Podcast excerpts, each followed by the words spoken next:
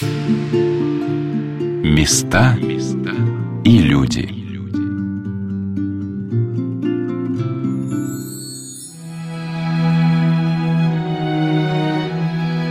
Музей-заповедник Коломенское – это какое-то удивительное, совершенно не похожее ни на одну царскую резиденцию, дворцовый парк, музейный комплекс, пространство. Бывшая летняя резиденция русских государей в 1923 году стала музеем и собрала вокруг себя людей по-настоящему влюбленных в это место. Уцелевшие царские постройки, четыре замечательных храма, царские сады, царские села и дворы поддерживались благодаря усилиям настоящих подвижников – желавших сохранить для России это уникальное место жизни, молитвы, культуры русских государей. Работники музея, в которые собирались экспонаты со всей России, это и древние иконы, церковная утварь из многих закрывающихся в то время храмов и монастырей, деревянные постройки, все это они пытались сохранить в подклетах церквей, бывших дворцовых зданий, часто в холоде и без финансирования. Они донесли до нас прошлое, которая сейчас является сокровищницей русской культуры. Первый директор музея Петр Дмитриевич Барановский, совершая свой ежедневный, невидимый многим подвиг защиты русского наследия, стал ангелом-хранителем Коломенского. Благодаря ему во многом сохранились и храмы, и музейные коллекции. Живший в холодной полковничьей палате передних государевых ворот, он всеми силами старался передать новому государству старинное Коломенское – Сейчас это, конечно, целый мир. Современный, объединенный музей-заповедник, включающий в себя множество маленьких музеев и экспозиций. Это и этнографический центр деревянного зодчества, и конюшины, и соколиный дворы, и аптекарский огород, и, конечно, удивительные храмы Коломенского, которые поддерживаются общими усилиями музея и Русской Православной Церкви. Это и замечательные экскурсоводы Коломенского, и прекрасная разработанная программа для тех, кто сюда приходит отдохнуть и поучиться. Обо всем этом мы беседовали с экскурсоводом музея Екатериной Евстаховой, стоя напротив мемориальной таблички на полковничьих палатах, повествующей о том, что здесь жил и работал архитектор Петр Дмитриевич Барановский – в этой стороне находятся полковничьи палаты. И естественно, что когда музей только-только задумывался, создавался, и первые 10 лет как раз Петр Дмитриевич был непосредственным директором, руководителем музея, а также, собственно, и археологом, и первым экскурсоводом этого музея. В первые несколько лет вообще весь штат сотрудников музея составлял три человека. Среди них сторож, директор музея и охранник, по-моему, или кассир. И, конечно, Петр Дмитриевич проводил здесь большую часть своего времени. Было бы очень логично, если бы действительно не, не было у него необходимости далеко далеко отлучаться, потому что действительно огромное количество работы было проведено. Тем более, что многие памятники к этому времени, к этому моменту были заняты совершенно непрофильными учреждениями, и у него в первую очередь стояла задача, кроме обмеров, археологических, архитектурных, натурных съемок, у него еще стояла, конечно, большая задача по освобождению всего доставшегося ему наследства, музейного наследства в будущем. Их нужно было освободить, привести в порядок и где-то уже начинать размещать экспозиции. Вот что Екатерина рассказала о просветительской работе музея заповедника Коломенская. Передние ворота со времен Петра Дмитриевича стали основной, одной из первых экспозиций музея. Несколько смен экспозиционных там произошло. То есть сейчас мы видим уже последнюю, 2000-х годов, экспозицию. В Сытном сейчас находится пространство экспозиционное для временных выставок. То есть здесь постоянная экспозиция, в Сытном временные выставки. А поваренная палата э, служит и для выставочного пространства, и для проведения а, наших фольклорных программ. Например, вот Масленица, Рождество. Там проходят как раз-таки представления, которые являются частью наших интерактивных экскурсий, экскурсионно-художественных программ. И многие москвичи, в общем-то, именно таким образом и знают поваренную палату. Они приходят сюда на экскурсии, становятся участниками фольклора нашего музейного и как раз попадают вот в эти пространства. Недалеко от передних ворот расположен первый деревянный экспонат музея в Коломенском. Это домик Петра I, который, по моим наблюдениям, привлекает не только большое количество иностранцев. Русскому человеку тоже необходимо периодически напоминать вехи становления России. В этом домике Петр I жил, когда строилась новая крепость в Архангельске. Объект уникальный. Это также инициатива Петра Дмитриевича Барановского. Он, когда создавал наш музей, он создавал его как музей русской архитектуры вообще, русского зодчества. Но и в частности, у него мечта была, чтобы здесь создавался не только музей уже существующих объектов, да, которые нужно сохранить, но чтобы сюда перевозили объекты деревянного зодчества, чтобы здесь был музей под открытым небом, посвященный русской деревянной архитектуре в том числе. И как раз-таки домик Петра Первого или путевой дворец, как его называли, государева светлицы, он был перевезен по инициативе Барановского. Но, правда, сам Петр Дмитриевич уже не успел участвовать в работах по монтировке бревен, потому что к этому моменту он уже был осужден и сослан, а работу уже завершали его коллеги без него. Перевезли дом Петра из-под Архангельска, где он уже находился не в самых лучших условиях, и вставал вопрос о том, что его вряд ли вообще удастся там сохранить. А поскольку постройка была очень значима, мемориальна, ты сам по себе домик представлял интерес, кроме того, что там два месяца Петр Первый провел, наблюдая за постройкой Новодвинской крепости, Конечно, Петру Дмитриевичу очень хотелось сохранить этот объект и память о Петре, о его посещении Белого моря, Архангельска, о тех славных событиях, которые происходили в тот период, начала XVIII века. А в домике еще в XIX веке случались и пожары, и какие-то другие происшествия. В общем, была цель все-таки его перевести в музейное пространство, потому что в Архангельске он стоял просто на берегу реки Двины, и Петр Дмитриевич провел довольно-таки объемную работу, чтобы домик этот наконец-то перевезли в надлежащее место, чтобы память о нем, тем более, что Петр здесь провел детство, чтобы память сохранилась. Ну а так как наш сегодняшний рассказ посвящен во многом замечательному, восстановленному шедевру деревянного зодчества, который называли его современники «восьмым чудом света», дворцу царя Алексея Михайловича, мы с Екатериной вновь в карете отправились к его новому месту расположения – Задьяковским садом – а в карете Екатерина рассказывала мне о том, как юный Петр I устраивал здесь свои потешные баталии. Недалеко от Коломенского как раз потешные войска вместе с ним проводили такие пробные бои, стреляли из пушек, репой, конечно же, не снарядами. Кожуховские маневры, так называемые. В Коломенском прошло его счастливое детство, пока еще был жив батюшка, пока вся семья еще была объединена под началом государя, пока не начались еще вопросы престола наследия. Ведь известно, что Москву вообще Петр не очень любил, Кремль в особенности. С этим были связаны тяжелые воспоминания. А вот сюда приезжать любил. Вал и во дворце своего батюшки любимого. И, конечно, старался, чтобы дворец этот простоял как можно дольше. Экскурсию по дворцу царя Алексея Михайловича для слушателей «Радио Вера» проводил экскурсовод музея Иван Миролюбов. И вот что он рассказал о том, каким государев дворец могли видеть его современники снаружи.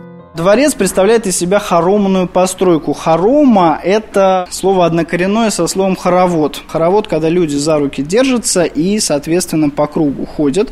Здесь же мы с вами можем видеть терема. Во дворце было 26 теремов. Терем – это отдельное бревенчатое квадратное строение. Соответственно, такие терема организованы были хаотичным принципом, единственным по принципу удобства. И между собой, как руками, были соединены вот этими закрытыми галереями, переходами и так далее. И, по сути дела, организовывали такой самый настоящий хоровод. Главные терема сосредоточены вот здесь. Там, соответственно, мужская половина. Вот эта половина женская. Женская половина больше, по той простой причине, что женщин в семье Алексея Михайловича было побольше. Так вот дворец и был организован. Он был достаточно большим, как вы видите, но, тем не менее, конечно, он уступал своему современнику. Версалю, например, ну, если Версаль все-таки был такой парадной резиденцией и в этом смысле был достаточно неудобным, удобен, поскольку он организован был по анфиладному принципу. Там комната следовала за комнатой. Если в одной комнате там потолок обрушится, люстра упадет, комната окажется заблокированной и, по сути дела, весь этаж выпадет. Пока там будут ремонтные работы, бедный Людовик XIV, король солнца, должен был бы ютиться где-то в других комнатах. У Алексея Михайловича дворец, может быть, и более хаотично выглядит, но потому он и более удобен, потому что это был самый настоящий запутанный лабиринт, где было множество проходов, много таких вот возможностей попетлять по запутанным конструкциям дворца. Так что, в принципе, это своего рода такой, если угодно, ответ на европейские новшества того времени. Иван продолжил свой рассказ, а мне стало интересно спросить, где же останавливались многочисленные гости царя, которые по 8 часов пировали вместе с государем. Оказывается, во дворце их спать не оставляли. Терема царя и царицы, они украшены большими орлами двухглавыми. Также мы здесь можем видеть купол столовой палаты, такого рода свидетельство мастерства мастеров-плотников, которые дворец создавали. Ну, терема царевичей, сдвоенная башенка с другой стороны дворца. И терема для дочерей царя. Ну, для каждого члена ну, 26. семьи 26 вполне себе жили, достаточно. Жили ли здесь во дворце бояре? Смотрите, это именно дом царя. С ним жили вот его ближний к нему, кто был телохранители, там кто на полу спал. А в основном они останавливались вокруг. Дворец он не был в вакууме. Сейчас он стоит такой одинокий. А тут же вокруг была хозяйственная жизнь огромной резиденции. Это целый город был, по сути дела. Вокруг дворца были сосредоточены 14 деревень, где можно было остановиться на постой. Ко всему прочему, царь сюда приезжал летом, поэтому, сами понимаете, летом в шатрах можно находиться, на улице проживать как-то. Ну, вот если приехал проблем. боярин, там, допустим, для работы царем по какому-то Ну, соответственно, в деревеньке будет останавливаться, да. да. Там предусмотрено все для этого было, конечно. Вот Чиновники проживали, собственно, администраторы в приказной избе, могли и дневать, и ночевать на рабочих местах, так что, в принципе, с этим тоже все было отлажено. Сегодня на «Волнах Радио Вера» мы рассказываем о дворце царя Алексея Михайловича, который был восстановлен в Московском государственном объединенном музее-заповеднике, включающем в себя сейчас Коломенское, царскую усадьбу Измайлова и Люблино – мы закончили наш рассказ о внутренних покоях дворца на пороге кабинета государя. Пожалуйста, в кабинет. Ой. Кабинет государя – это место, где царь проводил уединенные рабочие часы, сидячи за столом, подписывал бумаги, документы. Ну и здесь мы с вами можем видеть предметы, знакомящие нас с интересами царя. Шахматный стол, да, собственно, для игры в шахматы мы здесь можем с вами видеть. Шахматы подлинные того времени, 17 столетия. И Правда, кости. Ну да, здесь в том числе она использована для изготовления. Тут и дерево, и различные другие материалы. Тут занятно то, что каждая белая клеточка украшена изображением разных диковинных животных. Алексей Михайлович был большим любителем фауны, и поэтому, собственно, животное представляет для него большой интерес. По-моему, здесь не хватает белой королевы. Да, действительно, комплект игровой не полон. Ну и на столе присутствует большая такая книга. Царь был человеком увлекающимся, много читал. И механические часы. Опять же, такая новинка того времени, да, механические часы. Царь, известно, коллекционировал подобного рода механику. Вот что касается кабинета. Ну, а царь был трудолюбивым человеком, поэтому неспроста люстра украшена изображением быка. Бык – это символ упорства, стремление довести начатое дело до конца. Но жил царь по принципу «дел время потехи час». Собственно, делу время потехи час – это его слова. Мы часто используем это как русскую народную поговорку. На самом деле это цитата Алексея Михайловича, чем в его время эти слова имели несколько другой смысл. В те времена время и час значило одно и то же. Это синонимы. Так что на самом деле царь хотел сказать, что равное время нужно уделять отдыху и труду. А, царь пользовался пенсне? Очками, да, очки 17 столетия, очки окуляра от слова окулус, то есть глаз по-латински, ну вот, стали проникать в Европу как раз в 17 веке. Известно, что Алексей Михайлович был одним из первых людей, кто пользовался очками в частном обиходе. Кабинете царя Алексея Михайловича находилась Владимирская икона Божьей Матери. Образы преподобного Сергия Радонежского и благоверных князей, страстотерпцев Бориса и Глеба – мученика Иоанна Воина и апостола-евангелиста Иоанна Богослова, а также иконы Благовещения и Успения Пресвятой Богородицы. А мы прошли в опочивальню государя. Ну а вдоволь занимавшись государственными делами, царь у нас отправлялся ко сну. Опочивальня государева содержит уникальный для московских музеев экспонат – это кровать подлинная кровать 17 столетия. Не Алексея Михайловича, но того времени. Кровать, как вы можете обратить внимание, короткая. Все время тут приходит и задают вопрос, как царь спал на короткой кровати? Он, наверное, был низкого роста. Ну и тут приходится напоминать людям, что Петр Великий, его сын, имел рост 2 метра 4 сантиметра и тоже спал на довольно маленькой кровати. А секрет был очень прост. Спали они полусидя, как в кресле сидели, положив под спину высокую гору подушек. Связано это было с медицинскими соображениями того времени и с своеобразными суевериями. Считалось, что поза лежа на кровати – это поза покойника. царь у нас почивал на своей кровати один, мы на мужской половине, он здесь без жены находился, без супруги. Если он захотел бы почивать с супругой, он бы отправился к ней в гости на женскую половину. Ну, а подле него ночевали его слуги, спальники и стопники, которые оберегали его сон. На порогах они спали вот здесь вот на полу. На лавке спал царский постельничий, хранитель белья, одежды, личных вещей государя. Ну и вполне возможно, что с царем на кровати спал его кот – у нас имеется три исторических гравюры, которые изображают кота царя Алексея Михайловича. Мы не знаем, как он выглядел, но сами по себе эти гравюры с подписями являются показателем того, что кот у царя был. И на окошке здесь представлен еще один любимец Алексея Михайловича. Это сокол ловчий. Да? Алексей Михайлович был большим любителем и знатоком соколиного дела, соколиная охота. Вообще соколиная охота в 17 веке это действительно такое развлечение королей. Известно, что французский король Людовик XIII с подачи своего фаворита герцога де увлекался соколиной охотой. Ну и наш Алексей Михайлович тоже в соколином деле разбирался прекрасно. Интересно, что у них с Людовиком были схожие причины обращения к этому увлечению, потому что и тот, и другой испытывали определенные а, проблемы личной жизни. У Людовика это были амурные дела, у Алексея Михайловича это было неудачное сватовство.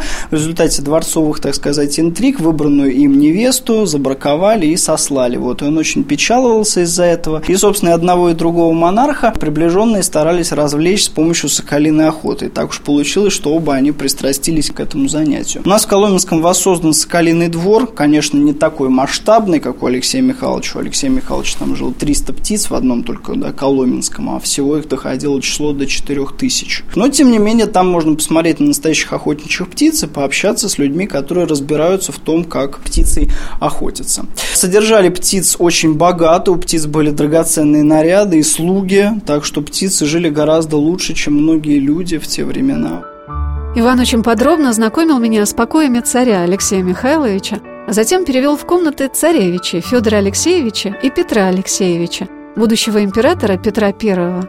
Я подумала, насколько же экскурсия по залам музея может стать для многих настоящим уроком истории – ну, а нам с вами пришла пора посмотреть комнаты сыновей государя. На мужской половине вместе с ним жили также его сыновья старшие. Давайте пройдем сразу в комнату Федора Алексеевича. Здесь воспроизведен именно такой кабинет, который позволяет скорее представить себе стилистику времени правления вот этого вот царя. Федор Алексеевич был одним из старших сыновей Алексея Михайловича, четвертым он был по рождению. Но старшие его братья поумирали один за другим, и он стал наследником престола. Был человеком он очень болезненным, хилым, кроме всего прочего, он с большим трудом передвигался. У него были, в принципе, какие-то генетические проблемы, которые сильно сказывались на его здоровье. Федор Алексеевич стал царем в возрасте 14 лет всего лишь, после смерти своего отца, царя Алексея Михайловича. И его краткое правление, он прожил всего-то 21 год, Россия впервые всерьез посмотрела на Европу. И именно Федор Алексеевич обозначил европейский вектор развития достаточно четко. Благодаря его образованию, он был одним из самых образованных людей своего времени, в России стали развиваться науки, искусства стали из Европы проникать, те искусства, которых у нас до этого не было. В частности, Федор Алексеевич санкционировал открытие первого высшего учебного заведения в России Славяно-Греко-Латинской академии. Она будет открыта уже после его смерти его сестрой Софией в 1680 1987 году. При Федоре Алексеевиче издается первый учебник русской истории. Это так называемый синопсис. Синопсис по-гречески это обозрение. Монаха Иннокентия Гизеля, где рассматривается история России от древнейших времен до 17 столетия. Печатаются книги очень большими тиражами. Сам царь читает, увлекается музыкой, философией, историей и так далее. И при нем переодеваются в европейские наряды. Поэтому неспроста на витражах появляются люди, одетые в европейские костюмы. На польский, правда, манеру. А вот какие знания можно почерпнуть из посещения комнаты царевича Петра Алексеевича? Комната Петра обставлена у нас по вкусу уже, так сказать, Петра взрослого, но, наверное, больше имеет смысл про Петра у нас в музее говорить, коль скоро у нас есть домик Петра Великого. Я вообще всем очень советую посетить еще домик Петра Великого у нас в Коломенском, потому что это действительно в Москве единственное подлинное сооружение, которым Петр достоверно проживал и которое устроено достоверно по его вкусам. Что касается Коломенска, к усадьбе, то здесь Петр провел значительную часть детства. По некоторым данным, в частности, по легенде, легендам, которые изложены поэтом Сумароковым и многими другими, Петр в Коломенском даже родился, но спорный вопрос. И также стоит еще иметь в виду, что Коломенское Петр приезжал неоднократно, будучи в Москве. Да, рабочий стол, в принципе, за таким столом Петр сам мог работать, стол большой, да, потому что у Петра все время на столе был беспорядок, все время ворох дел, которые он должен был решать. Именно при Петре у нас окончательно формируется принцип российского абсолютизма, при котором монарх – это вообще высочайшая инстанция. Выше монарха нет никого. Поэтому фигура царя, именно начиная с Петра Великого, должна была решать огромное количество дел. Сам Петр был таким очень работоспособным человеком, поэтому постоянно находился в работе, соответственно, на столе у него всегда присутствовало огромное количество документации. Совершенно особым местом в царском дворце оказалась царская баня. Пожалуй, такой большой парной я никогда не видела. Ну а мы с вами проходим в царскую баню. Она по размерам внушительнее, чем царский кабинет. Ну, царь приходил сюда с большим количеством приближенных, которые помогали ему мыться. Это были банщики и бродочесы, которые расчесывали его бороду и терли его там мочалками, парили вениками. Баня устроена достаточно просто. Печку топим, нижнее отверстие для дров, верхнее для камней. Камни раскалялись идущим снизу жаром, и затем их поливали водой, но чаще пивом или квасом, чтобы пар шел ароматный. Пол устилали свежескошенной луговой травой. Царя здесь тщательно парили с помощью веников, затем намыленного кусок натурального мыла лежит. Вот обычно детей спрашиваешь, из чего мыло делали, там все в ступоре, но потом сообщаешь, из жира самого обычного, да, жир смешанный с древесной золой, особым образом приготовленный. Поэтому поговорка была «сало было, стало мыло». И вот намыленного царя усаживали в эту кадочку, кадка историческая, почти 300 лет, здесь тщательно терли. Ну, а потом, когда он, искупавшись, отсюда вылезал, воду спускали очень просто. Из середины дна вытаскивали затычку, и вся вода сливалась прямо прямо на пол. Через широкие отверстия уходила она вниз. Нижний металлический пол был снабжен водосливными отверстиями, по которым вода уходила в трубы и сливалась в Москву-реку. Так что вот все очень просто и понятно. И внутри катки стоят камни, чтобы обогревать Раскаленные камни щипцами вытаскивались и бросались сюда, чтобы подогреть воду. Царь сам мог попробовать рукой, какая вода. Если слишком горячая, можно было студеной водички подлить из бочки. Во дворце был водопровод, так что банщикам не нужно было бегать с ведрами на Москву-реку. Веники. Веники современные, ну, собственно, делали? из того же еще и сейчас. Тут у нас и дуб, и береза. Вот. Добавляли обязательно веточку можжевельника, чтобы для запаха. Царь очень любил можжевеловый куст. Можжевельник, кстати, в Коломенском тоже рос, как и многие растения в аптекарском огороде, которые предназначались для лечения царской семьи. О том, насколько это было необходимо, я узнала из рассказа Ивана Миролюбова на женской половине дворца Алексея Михайловича. Ну а нам с вами осталось посмотреть несколько комнат из половины царицы. Все-таки царь жил во дворце не один, с ним еще жила большая семья. У Алексея Михайловича было вообще-то 16 детей, жена, тетки, сестры. Вот огромное семейство который он должен был каким-то образом где-то тоже устроить. С ним жили его старшие сыновья, начиная с 7 лет. Они жили вместе с отцом по традиции того времени. А вот до наступления 7 лет мальчик жил вместе с мамой на женской половине, где также проживали его сестры, ну и вообще все женщины. Женская половина была самая закрытая, ну и хозяйка здесь была царица. Вот, мы с вами сейчас можем проследовать в ее престольную палату, где она принимала своих редких гостей пройдем через комнату, где свита непосредственно утром собиралась в ожидании, пока царица соблаговолит ее принять вот в подобной комнате царица могла принимать своих гостей. Тут у нас, как вы можете видеть, все то же самое, что у царя. Да? Трон на рундуке, на возвышении таком, который называется рундук, стоит. Сверху икона Успения Богородицы. И интересно здесь два момента. Во-первых, мы с вами встречаем круглую печку. Дело в том, что на женской половине живет очень много маленьких деток, которые бегают, да, играют, об острые углы квадратной печки могут себе расшибить лоб. Поэтому печка круглая, чтобы ничего, кроме синяка или там шишки, ребенок не получил, да, если он об такую печку ударится. Вот, затем, еще очень важный момент, это на потолке росписи. Не просто травные узорочи, а появляется так называемое бытийное письмо, то есть какой-то сюжет. Здесь у нас в образе четырех царей представлены четыре времени года. Зима, весна, лето и осень. Царица редко выходила на улицу, царь ее старался не выпускать, потому что боялся за ее здоровье. Это объективная причина, с учетом медицины того времени. Поэтому смену времен года царица часто могла наблюдать скорее у себя дома, чем выходя на улицу. Свежий воздух как же. Свежий воздух, ну, в садах можно было погулять, но, опять же, на выделенной территории. Продолжая свой рассказ о хоромах царицы, Наталья Кирилловна, Иван показал ее мастерскую и крестовую палату.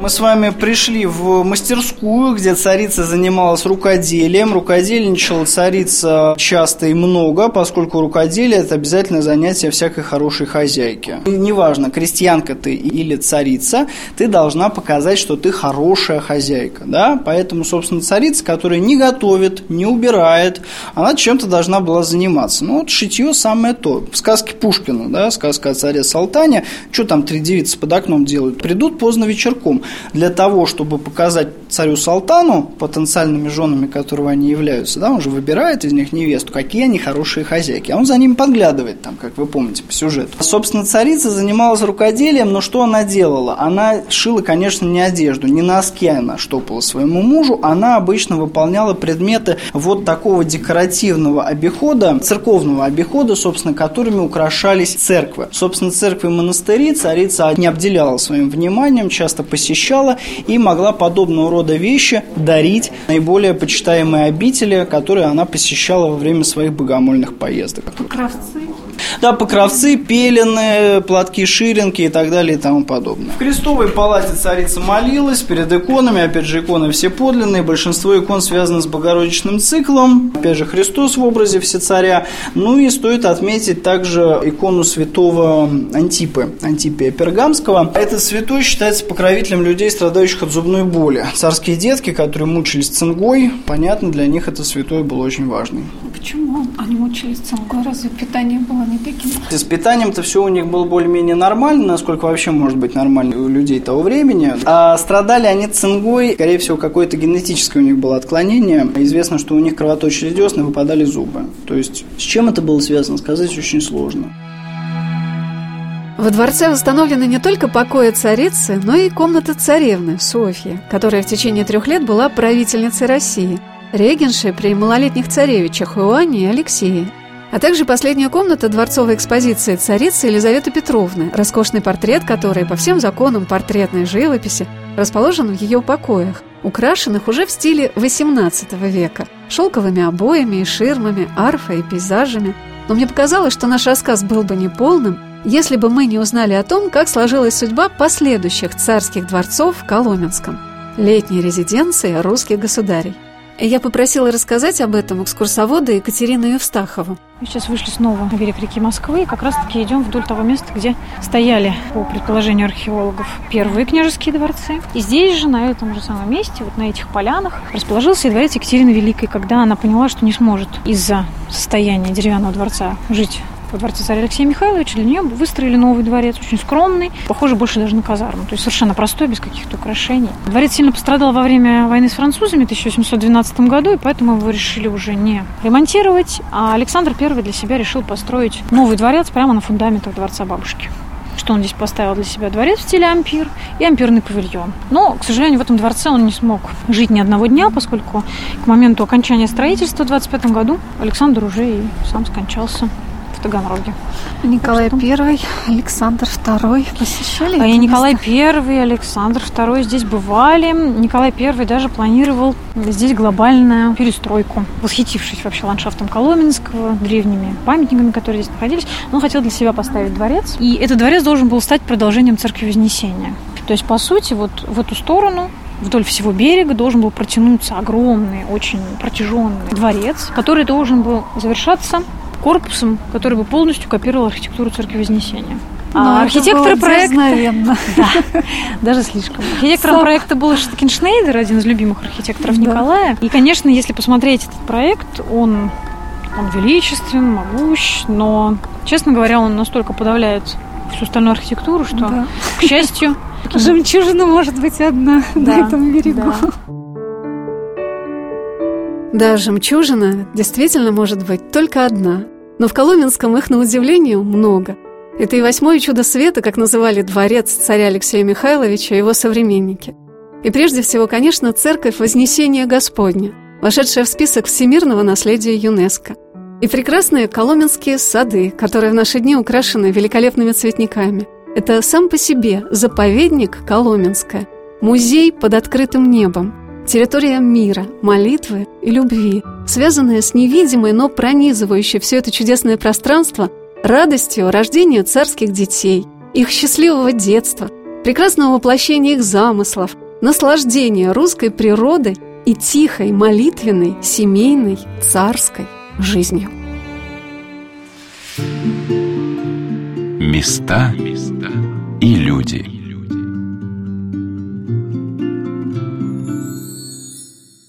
Программа произведена с использованием гранта президента Российской Федерации на развитие гражданского общества, предоставленного Фондом президентских грантов.